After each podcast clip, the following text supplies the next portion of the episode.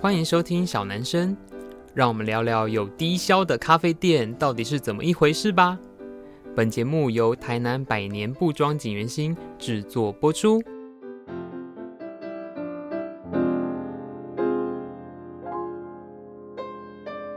Hello，大家好，欢迎收听小男生小老板的台南生活，我是景元新小老板子欣。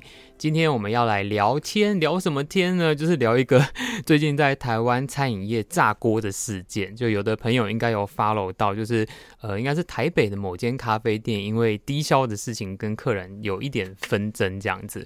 好，所以聊到咖啡店的话题呢，我们当然就要请到我们景元新最好的朋友杏源咖啡的露露跟犬犬来跟我们聊一下关于餐饮业经营啊，还有他们嗯如何。看待这件事情，这样好，就让我们来欢迎今天的两位特别来宾。Hello，我是全全。Hello，我是露露。好，所以就由犬犬来简单介绍一下，到底这件事发生什么事。好，其实一开始我看到的时候啊，我有一点吓到，因为我想说，怎么了？怎么会这间咖啡店怎么一直在 po 限时动态？好，简单的讲就是呢。呃，这间咖啡店它是在台北的闹区啦。然后，因为我们都知道，在咖啡店都会有一些低消的限制。好，那就是这个客人呢，他进来买咖啡的时候，那他就是点了一杯，好像是拿铁还是什么的吧，反正就是一杯饮料。因为那杯饮料是一百多块，就是不符合低消。那他势必是不是就要再点别的东西？那他所有的那间咖啡店所有的品项里面有一个。呃，好像是小的零食吧，加起来是刚好可以低消，是把都吧都要喝等把口啊那。但是呢，他要点这个小零食的时候呢，却现场没有这个备货了，就是已经卖完了。剩下的东西都是两百多块以上，就是 over 了。那这个客人他也不想点，原因是因为他刚吃饱饭，他不想要点这个。那中间好像就是因为他们的店员，我看了一下，因为那个老板就是气到有公布 是监视器，然后监视器上面其实就发现说，他们其实店员的人手就只有一个而已。那那个时候那个店员其实就是忙自己的事情，就是处理呃 Uber 还是什么外送的订单吧，所以也好像没有即刻的去服务这个客人。那反正到最后的结果就是，这位客人去跟。店员说：“你们这间店我再也不会来了。”然后过没多久呢，就留了一星的负评，把这件事情的始末讲了出来。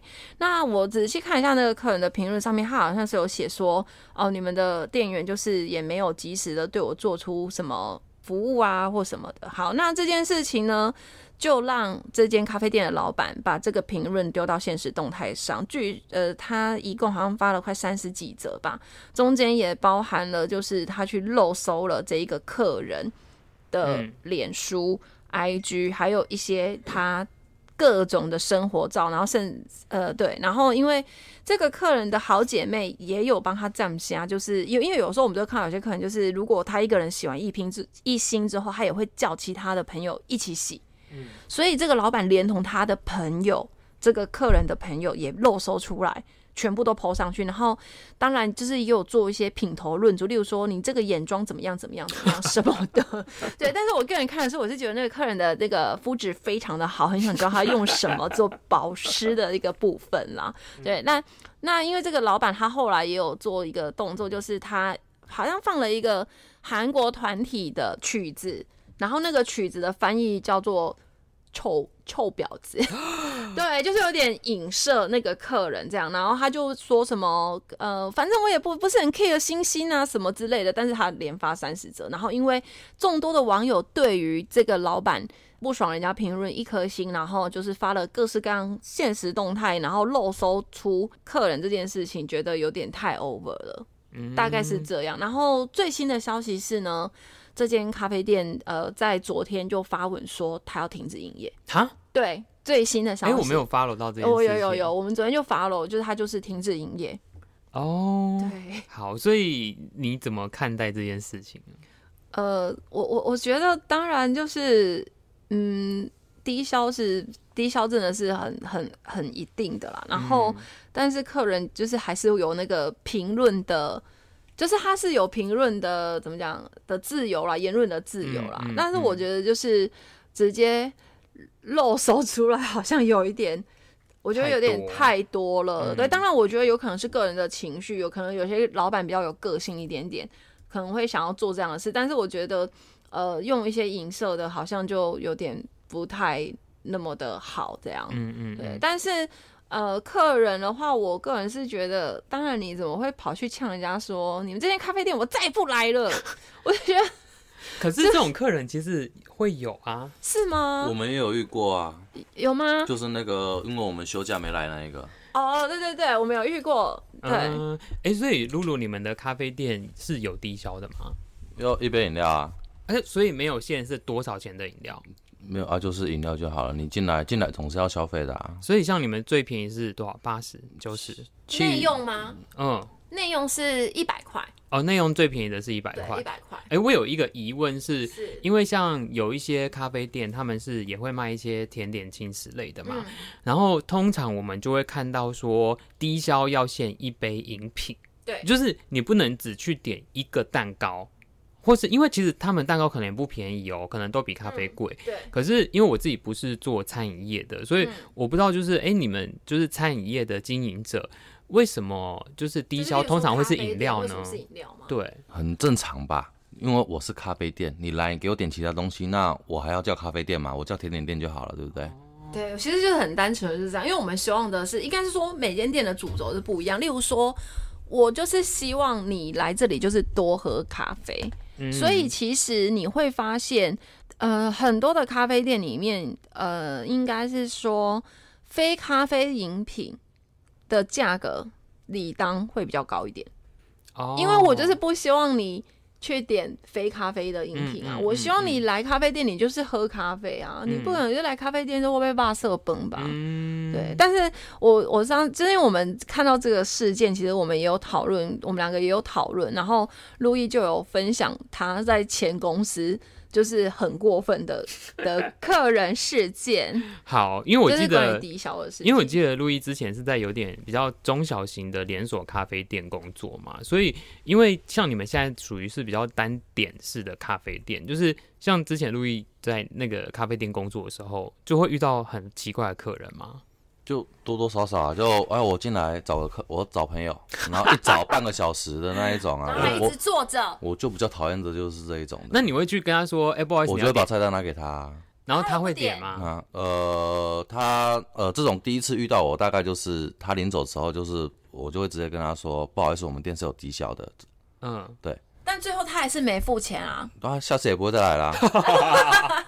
这是一个一翻两瞪眼。对啊，对啊，对啊。哦。对，可是就是会有人真的就进来说，我只你你能这么你们你能这么嗯，我讲难呃，直接一点聊天嘛，对不对？就你能这么不要脸的话，我就算了。哦，好不好？对，好，因为你知道，其实，在我们家很常发生这种事情。因为我妈是一个胃口非常小的人，所以有时候像我们一起出去，如果真的有机会去咖啡厅，或者是去吃，假设啦，就可能我们去吃吃到饱那种，要点主餐，或是可以只点沙拉吧的，我妈就会选择，如果可以的话，只可以点沙拉吧。因为他一个人根本吃不完那个主餐这样子，所以其实我还蛮常遇到这个状况。没关系，天蝎座妈妈都这样，开始占星座。对，因为因为其实我自己我不知道有观察对不对啊？因为通常像这种比较咖啡店或是饮品店的店家，低消都会是饮料嘛，是因为饮料的毛利比较高，所以是这样的选择吗？呃，正常来说，饮料应该都会比较高。哦，啊，但是以单价来说的话，其实应该是差不多。嗯嗯，对嗯嗯，连锁的可能它就比较难掌握。例如说，有时候我们可能跑去星巴克干嘛找朋友的时候，他也不太会说，哎，我们一定要冲追上来说，哎，你刚才没有点这样子。可是单点式的好像就比较会。星巴克服务至上啊，你讲这样啊？对，哎，我觉得这个又可以延伸到一个议题，就是我觉得台湾人这十几年来有一点被一些大的服务品牌餐饮。您是说？好，不要讲是谁。有各种各样的。好，就是以客为尊。生日快乐歌的。对，以客为尊的品牌有点养坏了这样子。嗯，因为我自己觉得啊，像我们做文创品牌，就是卖产品的店家，我们有一个好处是，因为我们的产品它其实比较容易被寄售，所以它可以就是，例如说，哎，我们就是发到不同的通路上面去，哪怕我们店休，那个产品还是继续的可以帮我们获利，这样不管多或是少，它可以赚钱。可是以餐饮业来说，好像很难，对不对？就就可能就是豆子之类的吧，对，好像就只能卖豆子周边。小周边，小周边，嗯嗯嗯。可是像你们自己啊，就是呃，像杏源咖啡就是有外带嘛，然后有内用，然后也有卖耳挂跟豆子。你们当初自己在经营的时候，有讨论过，就是哎，要怎么去分配这些的嗯获利，或者是它的产品数量，或是到底要怎么营运这件事情吗？获利的话，其实你 Google 应该都找得到，他们会教你怎么获利。哦，真的吗？对，你说咖啡店的，没错，都有。可是我们上次就是有个伙伴，他就是去上课，然后他就有说，我们的获利真的是抓的非常的低。他说有很多咖啡店的获利其实是抓到两倍啊，抓到两倍，就是你一卖一杯赚两倍的意思啊。哎、欸，等一下，你们卖一杯没有赚到一杯吗？一杯多一点点，多一点点。哦哎、欸，那这样真的太少哎、欸。但但是这里是，就是我觉得很，但是你是以金额来说的话啊，如果说你再扣掉其他人事成本的话，可能就不到一杯。你的一些利利扣扣那些，就可能就等一下，所以你的毛利是呃，就是你的毛利只有一杯多而已。我抓我抓到六成啊，只有抓六成，我们好诚实哦，我的。对啊，这不是哎、欸，我有一点吓到哎、欸，因为我印象中餐饮业，我我不我不记得，就是就是大概成本大概只有三吧，这餐饮很多只有三。嗯，对，但是我们就是一百呃，假设一百块里面成本就是，例如说咖啡豆跟水的成本就只能到三十块啊，嗯、对不对？一个比较水，但是水看你要怎么灌。像最近我们去走大甲妈的时候，对，有一瓶水好像是卖四十五块。嗯嗯嗯，对，那它也是标榜什么冠军什么什么大武山大武山什么东西，它卖到四十五块。嗯，对。可是我们不知道，可能它后面的过滤的是好的啊，还是什么之类的嘛？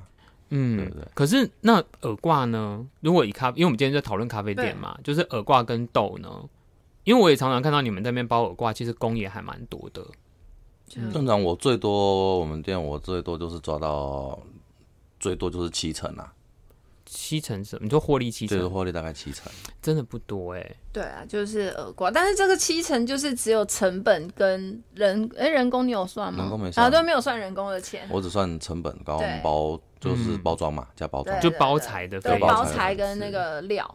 然后我们什么开的电灯啊，巴拉巴拉，其他都没有算。嗯，因为我觉得咖啡店有一个相对其他餐饮业很困难的地方是，通常客人一坐就坐很久，对不对？因为他有可能点一杯咖啡一百块，一百多块，然后给你做一整下。但是台以台湾来说，咖啡店大部分都是这个样子啊。对，因为我觉得它的难处就是，通常一间单点式的咖啡店，座位顶多十几二十个人。然后，如果你的客人有大半都是这样在操作的话，但是我觉得客人会选，还是会选地方啦。如果说一间店它，呃，像如果说什么沙什么的，嗯，那些比较大型连锁的，嗯嗯，比较容易出现这种一坐从早上到下午的，就是笔电给你插一整天。对对对对对。如果说它还有。重点是它能让你有吃饱东西的话，有吃饱的东西。对，那如果说是单纯饮料的话，基本上会比较少这个状况。哎、欸，所以像你们客人的店里，大概就是停留时间会多久？然后大概有几层的客人会坐比较久啊？大概两个小时吧。哦，一个人也会坐到两个小时？对，差不多。嗯，没有一个小时，差不多一两个小时，一两个小时啦。嗯嗯。但是很少会遇到坐整个下午的。嗯嗯。整个下午只点一杯的也是有。但是我们会认为说，反正如果刚好位置够，对，我也就觉得没关系啊，嗯，对啊，反正冷冷气开着也是开着嘛。因为你们也没有设定说你们有假日可以做多久吗？假日是九十分钟。可是如果真的没有人，也不会赶人，是这样吗？对，没有到很强制啊。我其实我们就是比较佛系一点点。嗯嗯嗯，因为我发现后来好像有一些比较早期出道的咖啡店。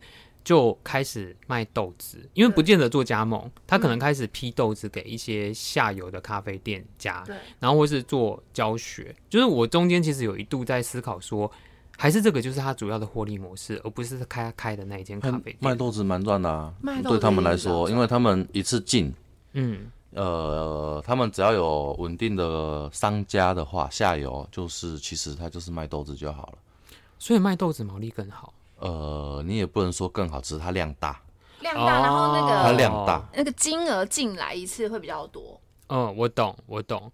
其实我觉得它跟文创产品也很像，因为像我们家以锦源兴来说，我们的客单其实并不高，因为我们家几十块东西很多，几百块东西更多。你要真的破到一两三千的，我们好像店里没有破三千的东西，就是两千多这样子。然后我就有发现说，因为有一些通路啊，我们就只有铺那种什么明信片啊、徽章啊、笔记本这种几十块的东西，你一个月没有给你卖个几百个，根本就没有多少钱。诶，你看明信片一张四十块好了，他如果一个月给你卖一百张，不过才四千块，然后你还要扣掉通路抽成，你还要扣掉呃生产成本跟包装成本，其实这人都没有赚。所以我觉得在经营品牌的时候，不管是餐饮业还是文创零售业，真的那个数量，如果你的价钱拉不上来，你就算毛利怎么高，你毛利的趴数怎么高，因为就算明信片都是我在路上捡到的，好了，你一个月这样就是卖赚四千块，更何况你还要扣东扣西。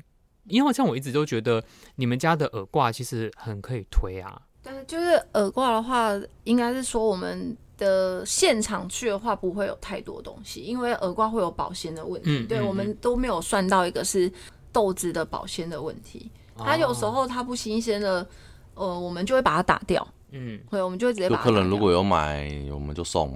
哦、对对对，如果客人买 满多少，我们就会送他。嗯嗯嗯嗯嗯。还有一个上架的问题，就是例如说现场没有这么多，那有时候客人临时需要一些量的时候，变成他们要提前预定，我们才可以包。哦。所以就是我觉得还是有一点小小的不便，我们也是在思考说要怎么解决这个问题。嗯嗯嗯嗯。所以像你们自己经营，哎、欸，到现在也。好几个月，七个月吧，七个月了嘛。嗯、就是以你们两个的人员来说，就是店里都还蛮常，有时候大家朋友就会去啊，或者像我们自己都很常去这样。但有时候也会遇到一些奇怪的客人，就有没有比较特别的经验？遇到奇怪的陌生客人，那我可以宣传那个，就是遇到的我觉得很奇怪的清朝美式的部分吗？好，可以。我就是相信，如果有大家有到信源过的人啊，应该有看到我们在那个各个点餐的一些小地方呢，有写着一句话，就是关于清朝美式。呃，想喝的客人，请先想想你的人生再喝。对，然后因为每个每人看到这一句话都会噗嗤的大笑一下，就是说，哎，为什么要写这个？这个就是我要特别讲，就是因为我们有一道饮品叫做青草茶美式。那青草茶我们拿的是新化养生药膳园的传统青草茶，就是黑黑的那一种，然后又没有加糖，那就是有点口感口感。那我们遇到一个客人呢，就是。来，然后跟我点这个，那我跟他说，哦，这个有点口感口感哦，但是我们原本的配方就是有加一小匙的砂糖做提味，然后他就跟我说，那我不要糖，然后帮我做热的，嗯，然后说这样会很苦哦，你确定哦？他说好，他就是想要喝热的又不加糖，嗯，我再三的确认之后，我就泡给他喝，然后呢，他喝了两口之后就把我丢在外面，嗯，我过了五分钟之后，我就收到了三颗星的负评。然后我就大走心，所以我就写说，他写他有写话吗？他有写什么吗？他就写说清朝美式滋味，普通点的人要三思啊。哦，他没有指明清朝美式啊，他是指明咖啡滋味普通。哦，真的吗？对，但是我们看了一下照片之后，就是就是那个清朝美式。嗯，好，这算怪怪客人吗？我跟你讲，我有遇过一个客人，我好像没有在小男生上面讲过，是。在应该我开店第二年的时候吧，因为其实疫情还在疫情当中，然后疫情的时候人没有那么多，所以我还算蛮记得每一个客人互动的状况这样。然后当时就有一个阿姨，我在猜她应该是来代购的，就是可能帮她小孩买东西还是什么的，因为她看起来不太是我们家的客人，而且她进来不是说哎，这好可爱我要买，不是，她就是进来就是开始在挑货的感觉这样。然后呢，他就有问我说：“啊，你们那个袋子怎么卖？”我就跟他说多少钱这样子，就是那个我们家的托特包。然后他就说：“哎，怎么那么贵啊？”然后我说：“哦，因为我们就是台湾自己印的布料，我们自己的设计，然后台南老师傅手工车缝，叭叭，就讲一些介绍的术语这样。然后呢，他看看就说：‘啊，你就算我便宜点啊，你就打折给我啊，什么什么东西的。’然后我想说，嗯。”可是我们家就是没有，就是都是这个价钱，我们也没有就标价了吗？对，就是标价，就是我们又不是菜市场的店这样。然后我就说我刚刚一开始我要跟他好言好声说啊，没有啦，我们就是这个价钱，然后可以参考看看这样。然后他看一看之后就开始嫌弃，就说哦，我看这个包包也不怎么样啊，这个我自己也会车，这个设计也还好啊，然后就是不值钱的设计什么的，然后就开始讲一些胡言乱语的话。你有你怎么你有你有没有你有没有 po 限动骂他？没没有，因为你知道我我表面是一个蛮做作的人，我知道。对，然后呢，我就因为我其实当时非常的忙，就是虽然我要看起来很悠闲的坐在店里，可是就是有很多琐碎的事情要做。然后后来我就顺着他的话，就说对啊对啊，这个不值钱，而且你自己做比我还要好，什么什么，就是糊弄。跟他说啊，我你提出来 PK 啊，我就糊弄他之后，然后这个阿姨就走了。这个算是我遇过一个。蛮不客气的客人，但大部分简讯的客人都很好。我觉得我们大部分的客人也很好，然后还有一个是，还有一个是莫名其妙的三星，嗯，就我们也有遇过，就是刚开店没多久，就因为我们没有那天公休。嗯，但是我们脸书跟 IG 就是一直都有公告，可是那时候我们还是新的店家，Google 没有给我们任何的权限，可以马上及时的改店修这件事。嗯嗯嗯。然后那个客人就来，然后因为我们没开，然后他就写了三颗星给我。嗯。他就，而且他就最后就是有点小情了，他就跟我说：“你们家已经开通了各个的平台，你们应该随时都要更新才对啊，谁会特别去看 IG 或脸书？”嗯。然后他就说：“你们这样没有职业道德。”嗯，然后我就嗯，是咖啡难喝的吗？嗯、我就问。好，这个我觉得我要稍微怪客人对不对？嗯，就就我要稍微为台南，我觉得我只能为台南啦，就是的这种我们这种店家稍微发声是，其实台南人呢、啊、不是很拽，我们也不是爱开不开，就是赚很多钱这样。没有，我们穷死了。对，而是因为其实通常以我们这种单点式的店家，人力都非常有限，所以有可能我们那个礼拜。公休的那一天或是那两天，它真的是我们必须休息的时间，或是我们当天真的必须要有事，我要去看医生，我要去。你说谎，因为你休假的时候你也没有休息。对，我没有在休息，可是就是有的店家他可能就是他真的必须要休息，然后他有其他事情要做，他也不可能哦，我就是。这个礼拜每个月的固定礼拜二都是做事情的时候，有时候它就是不固定，所以大家才会就是有时候你可能一些游客来台南，他很想去某个店家，然后一去就扑空。其实真的主要原因是因为大家人力有限，我们也没有什么员工，大家来轮班什么的，那就是我们就只能照我们自己必须要过的生活而去排那个休假的时间这样子。我没有像那个老店写一张红字写公休，对。就是我觉得，嗯，这个是目前餐饮业的状况这样子，嗯，所以像你们现在自己经营咖啡店到现在好几个月，就是因为像台南，呃，应该说整个台湾这种单点式的咖啡店蛮多的。你们觉得在营运上最大的困难是什么？最大的困难？对，因为我觉得像信源，我觉得某个程度它有一个好处。是它其实是在观光区里面，而且就是大部分，因为你们附近不管是古迹啊，或者是知名的店家都有一些，嗯、所以大家会走过去。可是我不知道像其他的店家，如果它是比较呃生活圈式的，不是游客型的，就是到底大家普遍来说，那个单点式的咖啡店发展困境是还是我觉得呃比较好。如果你真的想要经营下去的话，就是要有在地客人会比较好，是固定的客人吗？嗯，在地的就好了。哦，对，在地的是最好的，在地的是最好的，因为他不一定会每天来喝你的咖啡，嗯、但是他可以轮流来喝你的咖啡，哦、你懂我意思吗？嗯嗯，对，所以如果像我们这种就是不已经比较偏观光的了，所以说像这个月我们台南的观光客真的很少。五月啊，因为大家日本开放了，哦，出去了。我我自己观察是，像景元星也是，就是。呃，我们在三月、四月吧，过完那个年假之后，对，三月也不好。对，就是四月过完年假之后，其实生意就变比较淡。然后五月初是有那个日本黄金周，所以那个礼拜其实台湾台南日本客很多。我们五月初也好一点。对，可是到现在又有就是那一个是五月初一过就没了。嗯，就开始掉，嗯、这个月是有点惨啊。嗯嗯嗯，像我们一直小男生还没有来上的是我们另外一个共同好友源头咖啡的凯龙。像凯龙他的店就是在台南体育场那边，他比较社区感。对，他是他的别称就是那个、啊、社区咖啡店。嗯，所以我我在猜，可能他相对影响就会比较小。他会比较小一点，因为他就是有吃到在地的客人，嗯、大家会轮流去。嗯嗯，而且他还有做吃的嘛。对对对，他也有做吃的，嗯、所以我觉得真的，大家除了想要开店的朋友，在早点的时候，其实也要想一下这个问题，就是到底做的是观光，还是做的是就是在地的客人。对不对？因为像可能中西区的住宅区，我觉得某个程度没有到那么密集，因为很多都是透天或是那种老公寓，所以或许老子假设，maybe 开在像五期那边，它可能就是居住人口母体很大，或者是在永康那边，它可能就是人口居住密集很多，所以呃，他的固定客就会比较多，甚至是上班大楼，就是在办公大楼附近这样子。对，然后那种店就可能会开比较早一点。哦，可是你没开很早啊？嗯。因为我不想那么晚下班啊。好，我们原本设定是七点开哟，好疯狂哦！但是我们实行了一个礼拜之后，我们两个就对一看，就说那不然我们八点好。好哦，对，所以嗯，我觉得我们今天就是借着这个咖啡店低效的事情，再稍微聊一下，就是台湾餐饮业目前经营的状况。然后我觉得。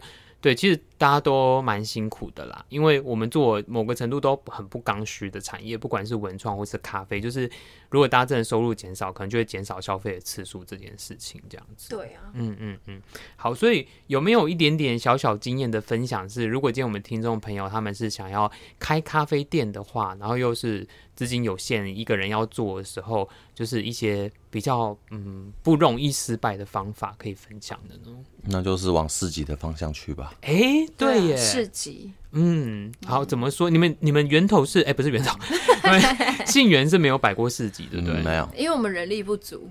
哦，嗯。因为像市集好像是一个很好打广告的地方，嗯，但是缺点就是额外的准备的东西要非常的多，嗯，对。那市集的话，还有一个是，呃，有的有的摊主就是他会，他例如说，哎、欸，这一次的市集呢，呃，全部的饮食呢，他会限制，嗯、就是你的，例如说这一摊这一次这两天的市集，他只要三摊的咖啡店。哦，那所以就变成说，来逛这市集的人，他如果要喝咖啡，就只有只有找你们三个。嗯，这是比较就是如果有遇到这样的市集的话，当然就会比较吃香嘛。因为大家如果要要到市集买咖啡的话，就只找你们三个。因为是前提是这个市集早就已经筛选了。对对，这样会比较相对来说会比较好。这样，嗯嗯，因为我觉得咖啡店这件事情真的有点百家争鸣，所以就。说实在的，好喝只是一个基本。对，我真的觉得好喝是非常基本的。像我们自己就是，啊、应该是以以我们店的单品来说啊，就是我们店的单品基本上就是我们要先自己都喜欢，嗯、然后还有我们试过之后，嗯、我们才会决定这个。豆子我们要不要留下来？嗯，对，那因为其实很多人都有迷思，就会问说：“哎、欸，你们的豆子是自己烘的吗？”好像现在开咖啡店都会有一个标配，好像就是说豆子一定要自己烘这件事情。大家好像很 care 这个，因为我跟几个开咖啡店的朋友聊过，嗯、就是有些客人就会问说：“豆子是不是你们自己烘的？”这样，那事实上你要自己烘，当然成本又会再更低一点。但是大家没看到的是前期买器材的成本，例如说烘豆机。对啊，烘豆机的成本也是非常的高。那场地，嗯、场地对，嗯，如果没有场地的话，其实你烘豆机要摆哪里？仓库，仓库嘛，还有排烟呐。对啊，排烟啊，什么静电什么的，嗯、那些都是额外要投入的成本。嗯，嗯对。那我们自己的话，就是当然就是我们也是就跟客人说，对啊，我们的豆子是跟认识的朋友拿的，但是我们前提是这些东西我们要试过都 OK 之后，我们才会。卖给客人，嗯嗯，对，我觉得蛮重要，是这样。所以刚刚子欣说，咖啡店东西好喝好像是很基本，但我相信在听小男生的各位们，应该也是有喝过很难喝的咖啡，或者是那个咖啡看起来很漂亮啊，但是就喝起来就嗯，对，嗯，对。所以我觉得我们我们最主要还是不希望我们自己是这样的咖啡店，说啊很有特色很有趣，可是喝的东西喝起来是普通这样，对。嗯，因为我觉得其实有一些店家，如果他是比较观光取向的，他们不会想说，哎呦，好像一定要真的产品很好，好对，他就觉得啊，反正有噱头，然后有的他可能更以商业经营的立场做啊，反正这间店就摊体五年，我们早知道赚这五年，大家没兴趣，我们就收起来，就这样。嗯嗯，但信源也不是想要这样子做的嘛。我我们没办法这样做，我们确定要在那里生根了。就头已经洗下去，对，已经头已经洗下去了。嗯嗯，对，有贷款要缴。好哦，好，就请大家 有空去信源喝咖啡这样子。哭哭对，好，所以呃，最后呢，想要就是特别介绍是，像如果有来过景元县的朋友，应该会知道，我们有时候会分享，就是我们附近的信源咖啡，然后他们在每一个月都会举办一个走读团的活动。然后我跟你讲，你们你们都不知道我怎么跟客人做介绍的，因为我怎么跟客人介绍？其实我很想知道。对，但是我就会介绍。说啊，我们嗯、呃，如果你们有空的话，可以去这个信源咖啡店。他们是一个老中药行，然后就是转型遇到两个年轻人啊，不不不，就讲这个故事。然后呢，很特别的是，我会介绍他们说，哎，这个而且他们有在办就是深度的台湾中西区的走读活动，而且这是收费的。我会直接跟他们说，而且这是收费的，是因为我就说，一来是收费里面本来就包含了保险。然后它还包含就是会后大家可能可以一起喝咖啡、吃小点心的一个交流交流的活动，嗯、然后还有小的就是小礼赠品这样子。重点是因为你付费，会让他们更用心跟更花精力去准备每一次的活动。我觉得这个是很重要，因为我觉得台湾其实有很多走读活动都是政府支持的啊，然后或者是就是。好像找一个也不见得这么专业，在当地领域的，也没有做这么多功课做这件事情。那这个是我觉得很无聊，对，就是比较像老师这样子。对，对，那这个是我觉得信源很难能可贵的部分。